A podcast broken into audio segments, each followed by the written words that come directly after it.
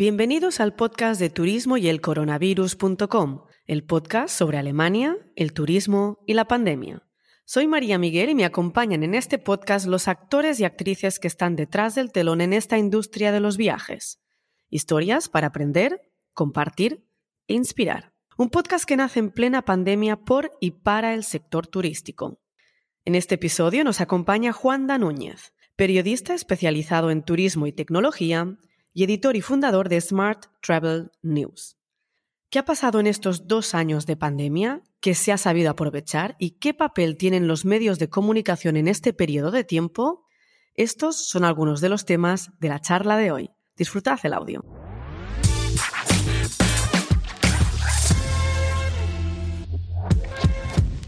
Buenos días, Juanda. Bienvenido al podcast de Turismo y el Coronavirus y gracias por aceptar mi invitación. Muchas gracias a ti, María, por, por invitarme. Un placer estar aquí, de verdad que sí. Periodismo, turismo y tecnología. Yo diría que prácticamente esta es tu trilogía. En 2016 fundas eh, Smart Travel News, un diario online de innovación para el sector turístico y que va dirigido a los profesionales del sector. Cuéntanos, ¿con qué inquietud lanzas este proyecto y quizás descríbenoslo bien?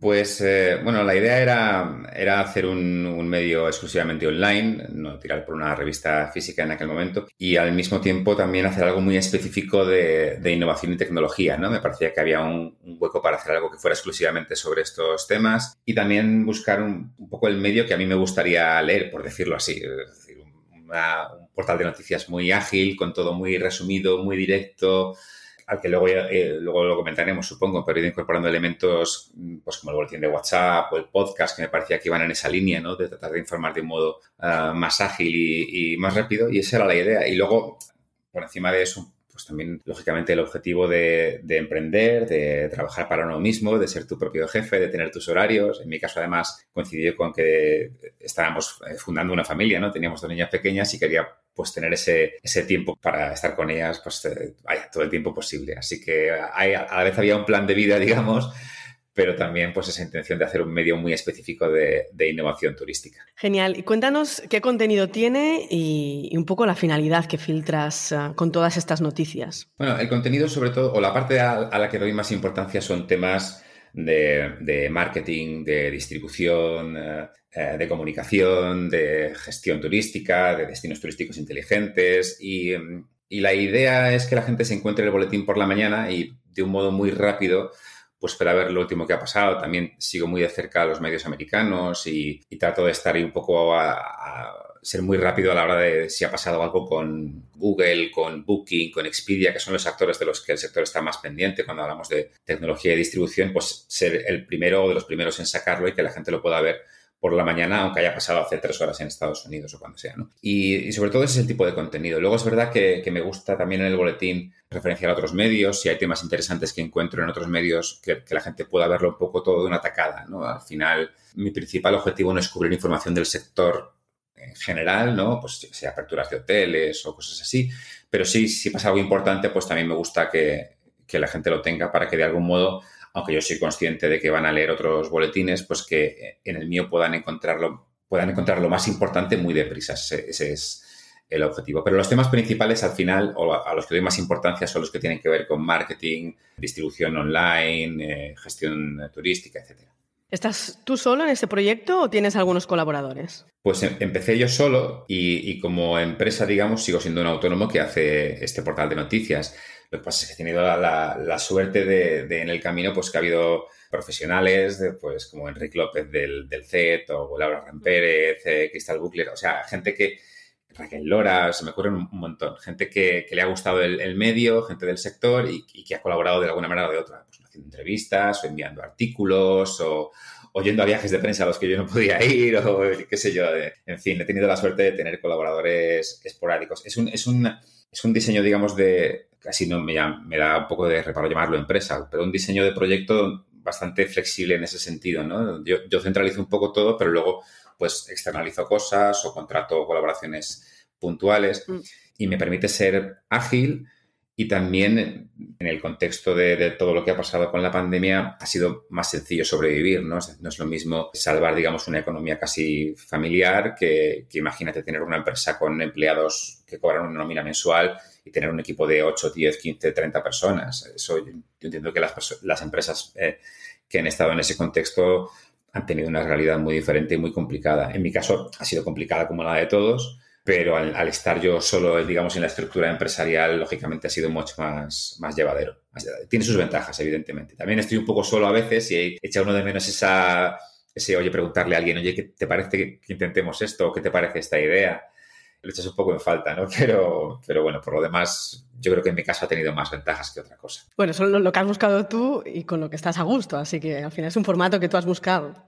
Sí, exacto, sí, sí. Eh, es una idea que, me encaja y, que, con la que llevo cinco años y estoy encantado con ella. Es verdad que, también a veces en la parte empresarial, digamos, llega un punto en el que dices, bueno, esto está fantástico, he conseguido ser mi propio jefe, hago lo que me gusta, a la, gente le encuentra un valor y todo como, como que todo está en su sitio. Pero te planteas, bueno, ¿y, y ahora qué? ¿Sigo con esta estructura?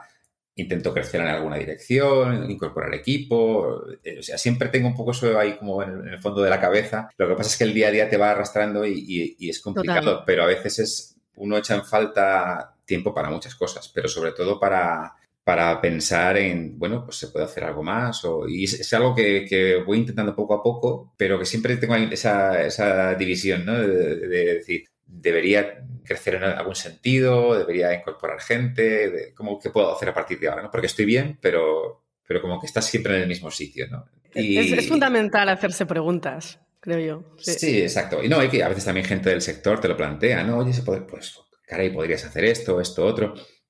Y entonces tú también te lo planteas. O yo, por ejemplo, pues, claro, yo emprendí sin tener ni idea de emprender lo cual es, es, un poco, es atrevido y es inconsciente más que atrevido. Pero claro, cuando tú emprendes tienes que saber de, tienes que saber de lo tuyo y tienes que saber de, negocios y de emprendimiento y de empresa. Y yo eh, realmente empecé a interesarme en esa parte relativamente hace poco, ¿no? De hecho, estoy ahora aprendiendo sobre ese tipo de cosas, ¿no? Sobre gestión de proyectos, sistemas, eh, fiscalidad, que es todo un mundo para cualquier autónomo, te puedes imaginar. Y claro, realmente he empezado hace poco a interesarme por esos temas y no sé por dónde saldrá y, por dónde creceré, pero, pero algo hay que hacer, sí, sí. Bueno, aquí podríamos grabar otro podcast, ¿eh? porque realmente eh, yo creo que nos enseñan a emprender teniendo ese, ese MBA ¿no? como background. Bueno, yo soy otro ejemplo en ese aspecto. Yo soy licenciada en filología germánica, es decir, debería ser profesora de alemán y tengo dos empresas, entonces todo lo que es la parte financiera, el marketing se me da mejor, ¿no? Pero todo lo que son números se me hace cuesta arriba. Han pasado, pues, ¿qué? A 13, 14 años casi y, sigue siendo una tarea de las que dejo siempre para lo último. Eso es así, pero bueno, al, final es parte del juego, ¿no? Y si te lanzas porque te apetece y tienes ese coraje, pues adelante y lo otro. Si al final no te sale, lo delegas y listo. Sí, no, yo estoy, completamente de acuerdo, es verdad. Yo, por ejemplo, la parte de gestión, la delego, aún así es un caos porque, porque evidentemente la carga fiscal que tenemos los autónomos que eso daría para otro podcast solo eso, Es, terrible para que cualquier gobierno luego se ponga medallas de que apoyan a los autónomos, ninguno lo hace. Pero, pero es verdad que, bueno, que yo creo que sí que nos salimos de, que esto también daría para otro podcast, ¿no? Salimos de, la educación reglada sin ninguna formación sobre lo que es una mm. factura, lo que es una nómina, mm. lo que es una empresa, ni siquiera se contempla que puedas tener una empresa. En la educación reglada nos enseñan a ser empleados, que está muy bien si eres feliz siendo empleado, lógicamente, no es nada en contra de eso, pero es verdad que no te comentan que pueda haber otra opción, ¿no? Entonces, en fin, ese es un, ese es un mundo, desde luego, que daría para, para otro podcast, desde luego que sí. Pero para, los curiosos no deja de ser fascinante, así que ahí estamos, aprendiendo sin parar. Vamos a enderezar un poco la conversación, ah, volvemos al, tema del turismo, a pandemia, y de hecho vamos a centrarnos en esa pandemia que lógico, ha dado un revés al sector. Abre al mismo tiempo un abanico de opciones, desde cierres, lamentablemente, hasta grandes creaciones. Y tú, desde fuera y con tu ojo periodístico, ¿qué sensación tienes? ¿Qué ha pasado en estos dos años de pandemia? Bueno, ha, habido un poco de todo. La, cuestión es que no se puede generalizar. En el caso, por ejemplo, de, los hoteles, que son con quien más contacto tengo, ha habido de todo. Pues claro, el, principio pues, fue un shock para todos los hoteles pues tenían que afrontar eh, ERTES, cierres, los que estaban medicalizados estaban medicalizados, los que se ofrecieron como hospitales de campaña, casi por decirlo así, estaban en, ese tema. Y luego, pues con la recuperación ha habido un poco de todo. Ha habido hoteles que eh, depende un poco del destino. Claro, los hoteles urbanos y de eventos han sufrido más, pero el vacacional, pues ha, habido de todo. Incluso ha habido hoteles que el otro día me comentaban en Fitur que incluso han hecho, en menos tiempo han vendido más que otros años, porque claro, al, venderse con, con, una menor antelación, al venderse más a última hora, el precio es más alto siempre. Con lo cual ha sido una cosa por la otra y hay hoteles que han vendido a un precio más alto de lo que solían vender. Pero estos son casos y casos, porque habrá hoteles que digan, pues mira, no ha sido mi caso desde luego. Y hay gente que ha, ha sufrido mucho. Pero también hay gente que le ha ido relativamente bien. Nadie deseaba esto y nadie, seguramente es complicado sacar conclusiones positivas de algo tan terrible, pero ha habido un poco de todo. Y aunque no sé si luego comentaremos algo sobre Fitur, pero es verdad que ya notas un cierto un ánimo distinto, incluso comparado con la, con la edición de mayo, ¿no? que fue un poco así que extraña. Notas que, que, realmente la gente está animada y que quiere hacer cosas y que quiere salir. Y evidentemente habrá quien haya sufrido mucho e incluso quien haya tenido que, que cerrar, pero en general yo creo que, que, las empresas del sector han demostrado una vez más que es un sector fuerte, con, con, muchos emprendedores y con mucha gente con un ojo empresarial tremendo y que realmente es un sector que, que va a salir adelante. Yo creo que si hemos pasado por una crisis que, implicaba un cierre total de fronteras y de, y de viajes y la gente en casa, si hemos pasado por algo así, yo creo que estamos ya preparados para cualquier cosa, vamos, después de, una cosa como esta. Bueno, y aparte, si hemos llegado hasta aquí, ¿no? Hay, que aguantar lo que sea, ¿no? Aunque, aunque venga otra cepa. Sí, yo creo que en este punto ya, además, eh, a ver, lógicamente sin entrar en temas médicos o, de epidemia de los que no somos eh, expertos y no sabemos lo que puede pasar, pero sí que yo creo que lo que sí está claro es que todos tenemos ganas de, encontrar ya cierta normalidad y de convivir con esto, ¿no? Es decir, como una enfermedad más que está ahí. Yo creo que todo el mundo tiene bastante ya costumbre del tema de las mascarillas, las distancias, la higiene. Entonces, teniendo el cuidado adecuado, yo creo que todo el mundo coinciden que hay que seguir adelante y, bueno, pues convivir con esto y, ya está, salvo que, tengamos una desgracia de una cepa muy agresiva que nos obliga a tomar decisiones radicales. Pero yo creo que en general tanto gobiernos como incluso la OMS, que ha sido muy, muy precavida desde el principio, ya está diciendo, le ha dicho a la OMT, oye, es verdad que ya hay que empezar a dejar de restringir ciertas cosas. Y, entonces, eh, bueno, pues yo creo que no va a ser de un día para otro, pero, pero sí que ya estamos eh, en una mentalidad un poco distinta de convivencia con esto y de, tirar para adelante. Y de hecho se demuestra que, la gente está viajando y que en cuanto tiene la más mínima libertad para poder viajar, viaja, con lo cual el sector solo, puede, solo puede ir para arriba desde aquí, vamos, de eso no tengo ninguna duda. ¿Tienes la sensación de que en este tiempo se ha sabido aprovechar el tiempo por parte de las empresas? Porque justo en el pasado episodio hablé con Ana Metz de Future Travel y comentaba que los emprendedores de travel estaban algo en stand-by, que todo todavía estaba como en movimiento. Tú ojeas startups, ves a cientos de empresas a, través de, ya digo, tu ojo periodístico. ¿Cómo ves el tema de aprovechar ese tiempo? Pues en mi experiencia al menos es verdad que, las primeras, o sea, cuando, cuando se produjo el, primer, vaya, el confinamiento, es verdad que se paró todo de golpe y eso a nivel de cualquier tipo de empresa. Pero enseguida yo creo que ya las dos semanas empezó a haber cositas, ¿no? Ya empezó a mm. haber empresas que seguían desarrollando cosas, que querían volver a comunicar, otros empezaron a hacer mucho evento online, como todos sabemos, y hubo muchas posibilidades de formación online para el sector, lo cual estuvo fantástico también. Luego también hubo un poco de cansancio de eso, porque ya había demasiados webinars y demasiadas cosas. Pero, y es verdad también que había una, no sé si una burbuja, pero es verdad que antes de, de la pandemia surgían startups en el mundo de viajes, vamos, prácticamente cada día, era casi complicado mm. seguir y quizás eso, esto ha servido para frenar un poquito ese, fenómeno. Pero al final yo creo que depende de, la mentalidad de cada empresa. Quien realmente tenía un proyecto pensado a largo plazo y, con ganas de, ponerlo en marcha ha seguido adelante, ¿no? Entonces, yo sigo viendo muchísimas empresas con ganas de hacer cosas. Quizás alguna se ha visto frenada por, por la pandemia o tenía un proyecto que no ha sacado adelante, pero incluso, vamos, sobre todo los, proveedores de tecnología para hoteles con los que yo tengo más contacto han seguido desarrollando producto, han seguido comunicando. Entonces yo creo que depende más de la filosofía de la empresa. Quien ha querido tirar para adelante ha, encontrado la oportunidad y quien ha sido quizás más pesimista, pues mm. claro, una pandemia es una oportunidad fantástica para ser pesimista si quieres serlo. Entonces yo creo que depende un poco de, la personalidad. Claro, existen los dos lados, está claro.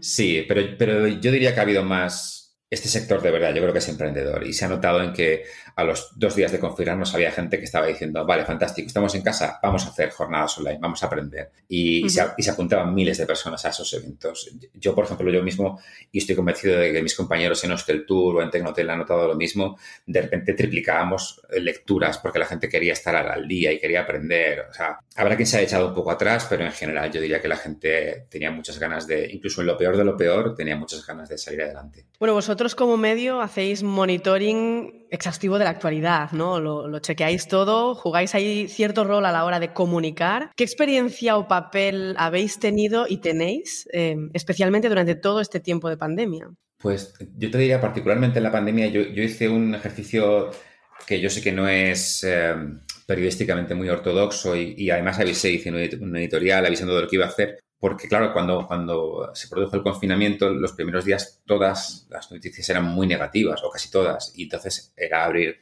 cualquier medio o ver noticias en televisión y, era para deprimirse. Entonces yo dije, mira, durante un tiempo deliberadamente solo voy a coger eh, noticias positivas, porque las estaba viendo. Hoteles que ayudaban, eh, empresas que hacían formación online, y dije, sé que soy consciente de que voy a dejar fuera una parte muy importante de la realidad y que eso es un, es un sesgo que no es justo, por decirlo así, pero es mi medio y es lo que voy a hacer. Un poco ahí aproveché mi figura de, empresario solitario para decir, voy a hacer lo que me da la gana. Y, creo que la gente lo entendió, incluso algún lector me escribió para agradecérmelo, porque al final las noticias sobre el virus y las vas a encontrar donde quieras. Pero yo dije, vale, pues durante ese tiempo me voy a centrar en la gente que está haciendo cosas positivas y, alegres y que quiere salir de esto. Y, eh, era consciente de que estaba sesgando, positivamente, creo, pero, pero estaba sesgando. Pero lo hice muy conscientemente, avisé de ello y tiré por ese camino. Ahora ya la cosa se ha normalizado, y, pero en general he, conservado un poco la filosofía de decir, ¿qué sentido tiene estar todo el día eh, hablando de, cosas negativas que no aportan nada y que la gente puede encontrar en cualquier otro sitio? Yo si puedo voy a darle un poquito de, ánimo a esto, de alegría y, y, tirar por las cosas positivas que se estaban haciendo y darle, darle esa difusión o esa luz a las cosas buenas que se estaban haciendo. Entonces, más o menos me ha quedado un poco ya ese, ese pozo. Sé que suena un poco así etéreo, pero me gusta, me gusta que sea así. Yo a veces soy un poco crítica en el tema de que, de que sí que es cierto que le ponemos todos flores a veces a la situación, ¿no? Por un lado es comprensible, necesitas optimismo, positivismo para, para pasar todo, e, todo ese bache. Yo estoy en un país que son, el realismo es demasiado extremo, ¿no? Aquí son muy catastrofistas, necesitan tenerlo todo mega organizado. El optimismo es distinto y, seguramente tras 17 años viviendo en Alemania pues me ha calado todo esto, ¿no? Pero sí que a veces pienso que, que, que hay demasiadas flores y que hay que ser realista, pero también es cierto que el turismo tiene muchísimos nichos de mercado y no, todo el mundo le, afecta a la crisis de la misma forma. Aquí, por ejemplo, estamos ahora mismo, bueno, que lo de Semana Santa no lo vemos muy claro. Pero es curioso que en España ha pasado Fitur y todo el mundo está eufórico. Así que siempre, bueno, ¿qué es mejor? ¿Realidad, cruda realidad o optimismo con cruda realidad? Bueno, es una combinación que a veces cuesta pues, No, rápidamente. Yo, yo, lo que creo es que al final los dos extremos son un poco irreales. Es decir, tú puedes ser pesimista o puedes ser optimista sobre una situación que es la que es. Las dos son un poco irreales. Lo que pasa es que yo creo que la optimista funciona mejor. Entonces, eh, yo creo que es mejor ser optimista que, pesimista, pero la realidad es la que es. No, se trata de engañarse, sino de decir, vale, esto es lo que hay, esta es la realidad. Puedo ser pesimista o puedo ser optimista. Y, todos tenemos baches y, y, bajones y, vaya, eso pasa a diario. Pero, pero creo que, que es mejor ser optimista. Las dos son, son, una irrealidad realmente subjetiva, por decirlo así. Pero si tengo que elegir entre una o la otra, pues yo creo que, que seguramente funciona mejor ser positivo. Bueno, y si eres emprendedor, ya te digo yo que eres optimista seguro. Tienes que ser no, te lanzas a nada. claro. Porque solo, solo eh, lo que decía, nuestra carga fiscal y nuestras complicaciones con, con la burocracia, lo complicado que te lo ponen particularmente en España, para emprender es para echarse a... O sea, el sistema está diseñado para que no emprendas, lo, dicho así directamente. Está diseñado para que no emprendas, para que te rindas, con lo cual tienes que hacer un ejercicio diario de, incluso con todo lo complicado que me lo van a poner, yo tiro para adelante, porque quiero. Entonces, tienes que pensarlo así porque te van a poner todas las trabas para que no, lo hagas. Bueno, míralo, míralo de forma positiva, ¿no? Igual está hecho adrede para que tú superes los futuros, los futuros problemas que te van a venir durante tu carrera profesional y estés curtidísimo, Si se mira sí, no, no, desde luego hay, que verlo así, es decir, pues no me da la gana, pues eh, yo tiro para adelante y que esto estas dificultades, lo que tú dices, pues son, son para prepararme mejor. Hay que verlo así, porque si no, si no, es que te, quedas en casa y no haces nada, está claro. Claro, eso es un máster.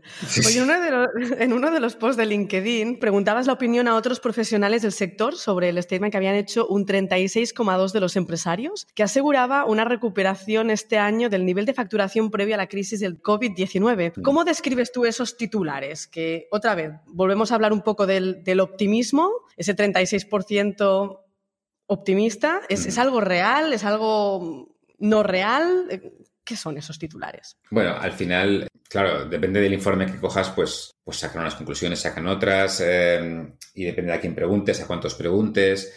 Hay que cogerlo con cuidado, es decir, eh, eh, y nosotros como periodistas tenemos que cogerlo con, cuidado. A mí me gusta la parte en, la que se sale un poco del pesimismo que ha habido a veces y te dicen, oye, hay empresarios que creen que van a ganar más. Vamos a verlo, vamos a ver por qué. a mí esa parte me gusta. Y luego hay otros titulares con los que hay que tener cuidado de que nos ha pasado, no decir, pues se multiplican las reservas por el 150%. Claro, es que había dos reservas ayer. Entonces, eh, claro, claro lógicamente, no, que crece esto, se multiplica por 1.200. Sí, sí, porque venimos de cero.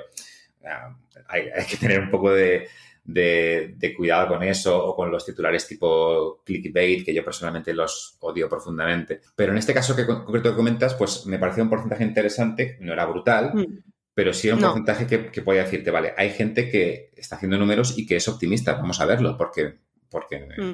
eh, aparte de que, me, como te comentaba antes, me gustaba apostar por esa visión más optimista, me parecía un porcentaje bastante realista como para que no fuese una locura, ¿no? Que no era un 89% mm. de los empresarios que hay que ganar más. Bueno, vamos a ver.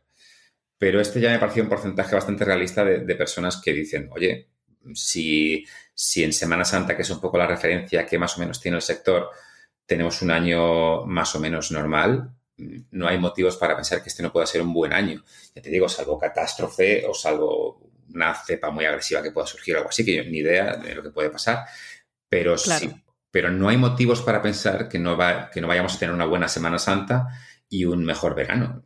Ah, yo no mm. veo motivos para pensar que no, que no puede ser así, con lo cual al final los números salen porque porque la gente va a seguir viajando y porque ya veníamos, antes de la pandemia ya veníamos una, en una dinámica en la que en el mundo en general cada año viajaba más gente. igual, no hay ningún motivo para pensar que eso se va a frenar cuando no haya ya eh, una pandemia, ¿no? ¿Por qué va a frenar eso? Cada vez más gente se incorpora a, la posibilidad de viajar en el mundo en general. Tampoco hay motivo para que eso se frene.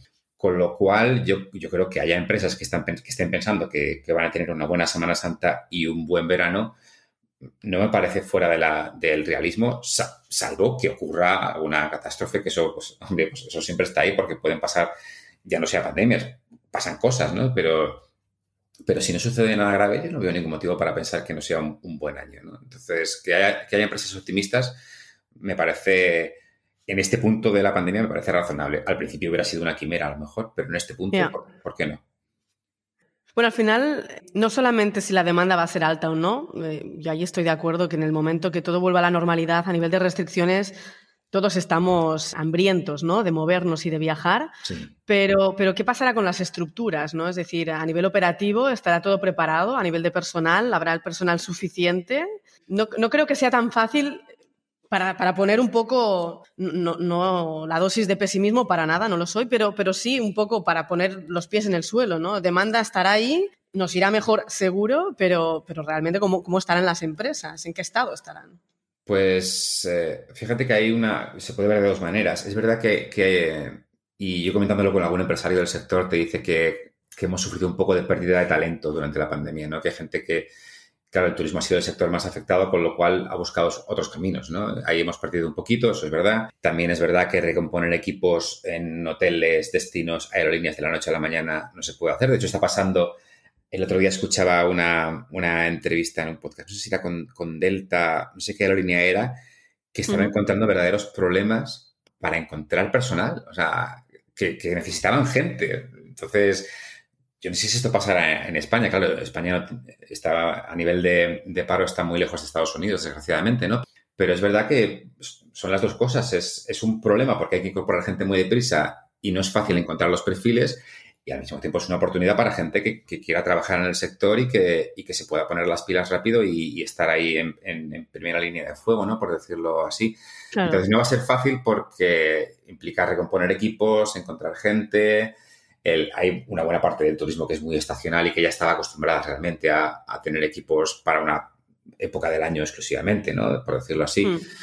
Entonces, es verdad que no va a ser fácil, por no ser tampoco, por no engañarnos, no lo es. Pero también creo que hay una oportunidad para gente que quiera trabajar en el sector y que, y que va a hacer falta. Así que ya te digo que en este ejemplo de la aerolínea es que decían, es que estamos entrevistando gente y estamos, y estamos incluso pagando sueldos, sueldos más altos porque entramos a competir por talento con otras empresas. Claro. Entonces hay también un lado positivo de que habrá perfiles que estén mejor pagados ahora y hay gente que se puede incorporar ahora porque va a hacer falta. Así que también tiene su lado positivo. Dentro de que, insisto, no podemos engañarnos y no, no es sencillo recomponer equipos en una semana, eso está claro.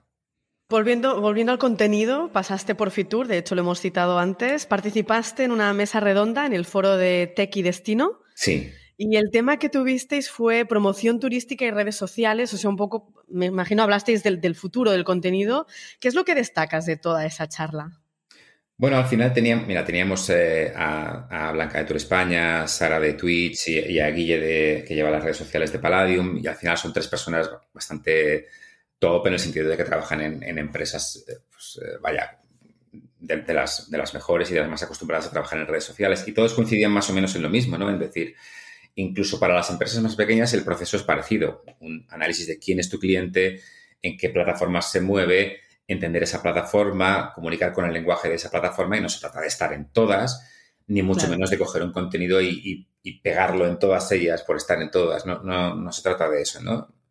Y más o menos todas coincidían en ese, en ese, en ese mensaje. Al final también, y luego también un poco en la, en poner un poco de sentido común a toda esta velocidad ¿no? de las plataformas de comunicación y sociales, porque es verdad, yo les comentaba el efecto de, de Clubhouse, por ejemplo, ¿no? que, durante dos semanas yo recuerdo que todo el mundo te decía, tienes que estar, tienes que estar, y como, vamos a, vamos a darle un poco de tiempo a ver si esto. Y ahora de repente, claro, luego Twitter copia el modelo y lo incorpora, o Facebook hace algo parecido, y de repente Clubhouse, por decir un ejemplo, vaya, ya no se menciona tanto, pierde fuerza y dices, bueno, ¿qué hago? ¿Meto todo mi presupuesto en algo que parece que va a ser la nueva moda para luego a los dos meses tener que cerrar? O, e, es complicado, ¿no? Y, también las redes sociales son, son complejas porque si, te haces un experto en, Facebook o en Instagram y comunicas solo ahí, también tienes los riesgos porque mañana cambia el algoritmo y tú tenías 10.000 mm. seguidores a, los que les llegaba el contenido y de repente les llega a cero, porque lo decide así, se levanta un día a Mark Zuckerberg y cambia el algoritmo y,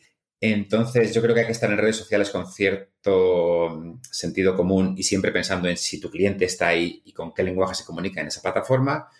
Pero también otra de las conclusiones era siempre buscar el, contacto directo con tu cliente, ¿no? Con tu seguidor o con tu lector, como lo quieras llamar, ¿no? Tener esa relación directa y no, no depender tanto de, la plataforma social de moda, sea ahora TikTok o Twitch, que parece que están más, más de moda Iba a preguntarte, no todos tenemos que estar en TikTok ahora, ¿no? Yo no lo estoy, no lo estoy. Y, es verdad que, soy consciente de que, de que, por ejemplo, con todas las plataformas sociales sucede, algo parecido, que es que empiezan siendo como una cosa de críos, ¿verdad? Y, casi hasta lo, desprecias, entre comillas, un poquito como es una cosa de, niños. Pero luego sucede que eso va subiendo. Pasó con Facebook y con todas las demás, ¿no? Al final, tu madre acaba en Facebook y al final tu madre acaba en Instagram y tu madre acaba en TikTok. Y eso está pasando, ¿no? El, sector demográfico donde más crece TikTok es entre 30 y 50 años. Bueno, eh, quiere decir que, la gente está cogiendo TikTok. ¿Eso quiere decir que tú tengas que ir ahí como un loco? Pues yo creo que hay que pensárselo. Es decir, si tu mm. cliente está ahí, tú te ves cómodo en la plataforma y puedes comunicar bien ahí, eh, adelante, sabiendo que a lo mejor dentro de tres años ya no es TikTok y es otra cosa y tienes que, cambiar. Pero al final yo creo que se trata de, de eso, de tener dónde está tu cliente, si te gusta la plataforma y te gusta comunicar en ella, adelante, pero tampoco volcar todo tu, esfuerzo o tu presupuesto en eso porque, porque puede pasar que cambie el algoritmo o que dentro de tres años haya otra plataforma. Entonces, en fin, es, un poco esclavizante. Yo, desde luego, yo, por ejemplo, ahora trabajo muy poco en redes sociales con mi medio. LinkedIn me funciona muy bien y trabajo mucho en LinkedIn. Igual que Facebook funcionaba muy bien hace cuatro años, cambié el algoritmo y de repente yo tengo allí seis mil y pico personas que lo siguen, pero si yo publico algo en Facebook le llega al 0,3%, con lo cual Facebook ya, no es, ya no es interesante para mí. Igual mañana cambia otra vez y deciden apoyar eh, a los medios de comunicación y de repente tienes lectores a través de ahí. Pues si pasa, volveremos. Pero para mí Facebook no es interesante ahora. Twitter tiene mucho ruido. Es decir, yo noto que, que donde publico y tiene un recorrido, también es verdad que es un medio dirigido al sector profesional. Por eso me, a eso me refería con que hay que entender dónde está tu público. Por eso LinkedIn funciona muy bien y el, el resto de redes me funciona muy mal. ¿Me funcionaría bien TikTok? Pues no lo sé. Yo intuyo que no, pero, pero no es nada contra TikTok. Insisto, me parece fantástico que haga Palladium, porque es que su cliente está ahí. Eh, entonces, me parece que tiene todo el sentido del mundo que Guille diga, yo en TikTok. Y mañana veremos dónde estamos, pero yo ahora en TikTok, claro, normal. Pero yo para mí, por ejemplo, no lo veo. Y luego ya a nivel personal reconozco que, me ha pillado ya mayor, yo creo, y, ya tengo cierta pereza. Que, no es lo tuyo, ¿no? Sí, sí yo lo entiendo. ¿eh? Exacto, pero, no es tanto por el, o sea, hay que quitarse también un poco el prejuicio de que es para niños que hacen eh, coreografías y bailes. No, hay, mucho más en TikTok, eso también es verdad. Yo quiero, también quiero ser justo con la plataforma porque es verdad. Pero también te digo que, que yo creo que es más sensato centrarte en una plataforma que te funciona y donde está tu público que volverte loco con ahora es, ahora es Clubhouse y ahora es TikTok y ahora tengo que tener un canal en Twitch y al final no haces ninguna bien. Así que, insisto, seguirán surgiendo plataformas y hay que estar pendiente de todas ellas y ver cuál te funciona a ti, dónde está tu público sobre mm. todo, mm. comunicar con el lenguaje de esa plataforma, a, tope con todo eso, pero, pero, pero también hay que ponerle un poco de, sensatez, yo creo, porque es la tecnología en general y las redes sociales en particular eh, es todo tan rápido que, es que te lleva por delante. Totalmente, sí. Siguiendo un poco con la comunicación turística, la pandemia ha acelerado, bueno, ciertos cambios, lógicamente. Por un lado tenemos los canales, por otro todo el contenido, que lo hemos medio comentado ahora. y, en el caso de las empresas, sí que es cierto que se detecta como más, más contenido en responsabilidad social, medioambiental. ¿Qué, ¿Qué debería ser ya totalmente indispensable a estas alturas? Bueno, con respecto a, Es verdad que muchas empresas comunican eh, ahora los temas de sostenibilidad. Ya estaban muy de mm. moda antes de la pandemia. Con la pandemia ya eh, esto ya es eh, exagerado. Y hay que tener cuidado también desde nuestro, punto de vista porque hay mucho marketing también. Es decir, todo el mundo de repente quiere ser sostenible aunque no lo seas. O sea, una aerolínea por naturaleza no es sostenible. Mucho tiene que cambiar para que lo sean. Pero bueno, hacen cosas. Pero claro, es que a veces no hay por dónde cogerlo, ¿no? Entonces, estos temas sí que sí que se comunican bastante y funcionan bien y, es fantástico que yo creo que las empresas comuniquen en este sentido siempre que sea algo real y que no sea solo, solo marketing. Al final hay muchísimo contenido en, esta, en esta dirección y yo creo que todas las empresas tienen que, plantearse esa, esa, parte. Si no lo hacían antes, tienen que hacerlo ya. Yo en realidad a nivel del, del contenido que yo publico o al que doy difusión, al final vuelvo un poco al principio, sigue siendo el mismo espíritu, ¿no? Todo lo que sea innovador, todo lo que sea tecnología, todo lo que sea gestión, marketing, distribución, me sigue interesando igual. Lo que pasa es que la sostenibilidad es una parte muy importante de la innovación también. Entonces, van de la mano y, vamos, estoy convencido de que, de que en los próximos meses seguirán saliendo muchísimos temas de, sostenibilidad y, y, de responsabilidad social corporativa porque porque bueno, las empresas están en esa parte y de hecho cualquier presentación de las que hemos visto en Fitur era, si no el primer tema, el segundo que se tocaba, ¿no? Casi antes de las aperturas o de, o de las ventas directas o del marketing, era como primero sostenibilidad, primero sostenibilidad. Yo creo que se, tiene bastante claro que es verdad ya que hay un cliente más joven quizás que sí que le está dando prioridad a, a estas cuestiones y que a lo mejor eh, y es deseable, pasa igual que con las redes sociales, igual se va contagiando a las generaciones mayores y mm. realmente se toman decisiones por cuestiones medioambientales o de sostenibilidad que antes era un poco, era un poco marketing, ¿no? La gente no decidía por estas cosas y no nos engañamos. Para nada. Pero yo quiero pensar que, que, la gente que empieza a viajar, a viajar ahora con 19, 20, 21 años sí que lo tiene en cuenta y que eso se va a contagiar a las empresas mm. y, a, y, a, las generaciones mayores. Ojalá que sí. Tú siempre dices qué noticias debemos conocer hoy, ¿no? me pregunto, ¿qué, ¿qué, debemos conocer hoy o, o, dinos qué hacemos para seguir tu newsletter? te lo agradezco. Mira, bueno, realmente seguir la newsletter es muy sencillo porque, porque incluso la web es la newsletter. O sea, si entras en smarttravel.news, lo que ves es la newsletter de, ese día, ¿no? Y lo primero que tienes es una caja para poder suscribirte. no puede ser más, más sencillo. Sí que es verdad que, que también está el podcast diario y el boletín de WhatsApp. Yo tengo un poco las tres opciones porque, porque cada persona le gusta una cosa, no todo el mundo está en los podcasts todavía envío un boletín de WhatsApp porque me parece que es cómodo, no es muy estético porque la, plataforma no lo permite, pero es, práctico y la gente está en WhatsApp, igual que a, lo mejor mañana está en otro sitio, pero es, algo que todo el mundo tiene y entonces también envío el boletín a través de, WhatsApp. Pero la newsletter sigue siendo el, producto principal, es lo que la gente abre por la mañana cuando llega a la oficina o lo ve en el móvil. Y el objetivo sigue siendo el mismo, ¿no? Que en un vistazo rápido el profesional pueda estar al día y que luego hace clic en un par de noticias que le interesen más. Fantástico. Si no, mi objetivo es que solo con la lectura del newsletter esté, esté más o menos al día. Yo no tengo ninguna, sé que esto suena un poco así como altruista y un poco extraño, en esta obsesión de los clics en la que vivimos, pero a mí me da exactamente igual los clics en la newsletter, te lo aseguro, me dan igual. Yo quiero que la gente, mi, métrica, la que, la que, a mí me sirve, es el, las aperturas de la newsletter, porque si la gente lo abre es porque es útil. Que luego haga clic o no en algún sitio me da exactamente igual. sé que suena un poco sobrado, pero es que es verdad. O sea, mi objetivo es que solo con la newsletter estén informados. Si luego hacen clic en tres o cuatro noticias que les interesan o en una, maravilloso. Claro, además es diaria, es decir, que la gente tiene mil cosas que hacer, es decir, solamente darle un vistazo a veces es ya muy bueno, ¿no? Claro, yo, yo, o sea, lo que no puedo pensar es que la gente le va a dedicar cada día media hora a mi medio de comunicación. Eso es absurdo, o sea, eso sería una fanfarronería tremenda. Yo, yo doy por hecho que la gente, que le pasa como a mí, pues que abre el correo por la mañana y tiene 50 correos, de los cuales 15 son newsletters, de los cuales 4 son eh, del sector y y que lo normal es que le echen un ojo rápido a todas ellas, ¿no? Entonces, eh, yo, no, pretendo que la gente esté media hora leyendo un, artículo que he escrito porque no lo van a hacer. Entonces, ¿cómo puedo aportar, cómo puedo ser útil, no? Pues oye, yo te presento la actualidad del modo más ágil y más directo que puedo para que en 3, 4, 5 minutos o con el podcast, si lo, si lo escuchas en 7, 8 minutos, mientras vas al trabajo, mientras vas en el coche, mientras te afeitas, yo qué sé, estés informado. Creo que ahí puedo ser útil. Igual que creo que, si escribo o si pretendo que la gente le dedique 20, 30 minutos de lectura consciente en una pantalla a algo que he escrito, creo que es absolutamente imposible. No creo que nadie piense así ahora mismo, sobre todo en el entorno online, ¿no? Yo creo que nadie lea, nadie consume información así y es absurdo pensar que tus lectores van a actuar de otra manera. Bueno, esa, ha sido la dosis más realista, ¿no?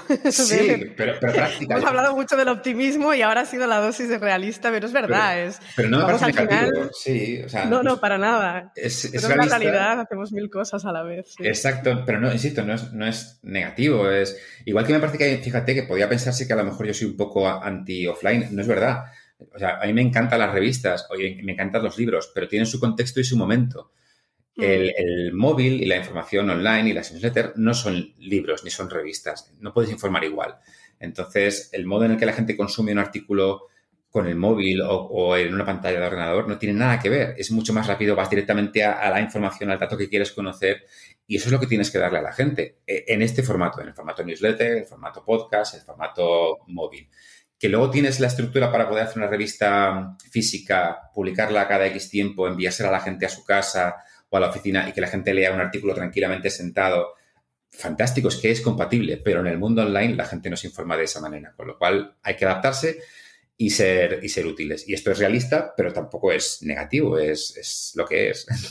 Exacto. Bueno, pues Juanda, muchísimas gracias por toda tu información, a por, por, muchas noticias optimistas, una muy buena forma de construir el sector. Muchas gracias por haber pasado por aquí y mucha suerte con todo. Nada, muchas gracias a ti, María, y, cuando quieras charlamos otra vez. Ha sido un placer, yo me lo he pasado muy bien. Espero no haber divagado mucho, porque hemos tenido una charla nada, larga. Es súper interesante. Pero, insisto, nada, muchas gracias por invitarme y a tu disposición siempre.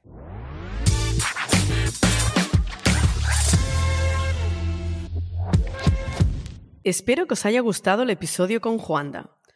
Una charla que ha arrancado con el reto de empezar un proyecto propio, de hacer las cosas como uno desea, a pesar de tener que lidiar con asuntos fiscales que no gustan a muchos autónomos, entre ellos Juanda. Hemos hablado del sector y la pandemia, de la comunicación y el contenido, y nombrado repetidas veces el mantenerse positivo y el ser optimista, algo que Juanda ha puesto en práctica en su medio a la hora de seleccionar sus noticias en el momento más crudo de la pandemia.